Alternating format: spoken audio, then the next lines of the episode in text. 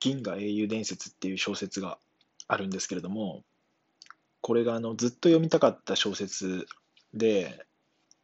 いつか読みたいななんて思ってずっと手を出してなかったんですよ。で、先日、あの、あるコミュニティで、その、オフ会みたいなのがあったんですよね。その銀河英雄伝説オフ会みたいなのが。で、まあ僕はそれ当然読んでないから出てないんですけど、なんかその熱量が伝わってきて、ああ、もうそろそろちょっと僕も手出そうかなと思って、ついにですね、小説の一巻をですね、読み始めました。で、まだあの全体の5%ぐらいしか読んでないんですけど、もうこれは完全に